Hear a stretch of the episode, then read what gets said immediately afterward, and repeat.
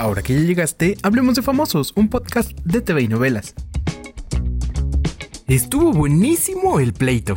Y es que las redes sociales ardieron luego de que J Balvin subió una foto de Cristian Nodal para bromear sobre que el mexicano se parece a él porque ahora es rubio. Pero a Nodal no le causó ni tantita gracia y terminó despotricando contra el reggaetonero, a quien le dijo que ni es talentoso y le puso un alto. Escucha todo lo que le dijo.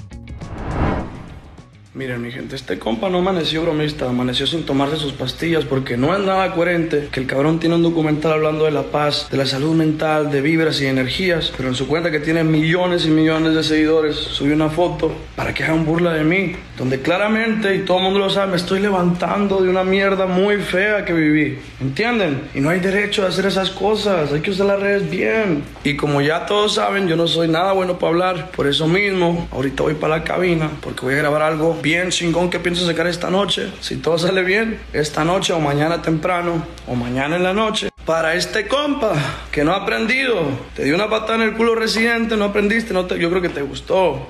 Pero la mía no te ha gustado porque a mí yo uso botas vaqueras, son curas, duelen mucho más. Ojalá que a mí sí me respondas, Julito. Y no toda la tiradera va a ser para ti, pero sí quiero hacerlo porque eres un referente de todo lo que está mal en esta industria. ¿Quieres burlarte? Hacer reír a la gente, simplemente canta en un en vivo en tu Instagram, carnal. No subas cosas mías de gente que no conoces, pendejo.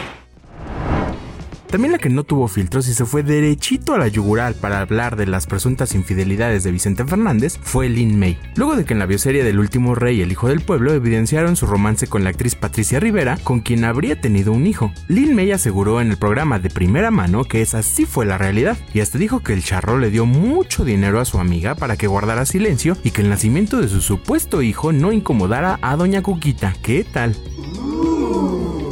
Y las que también hicieron arder la casa de los famosos fue Laura Bozo y Ivonne Montero, luego de que la peruana le gritó varios insultos a la actriz y hasta aseguró que Ivonne va de hombre en hombre dándole un mal ejemplo a su hija. Entérate de todo lo que pasó en el reality en tvinovelas.com. Yo soy Pepe Rivero y te espero a la próxima cuando hablemos de famosos.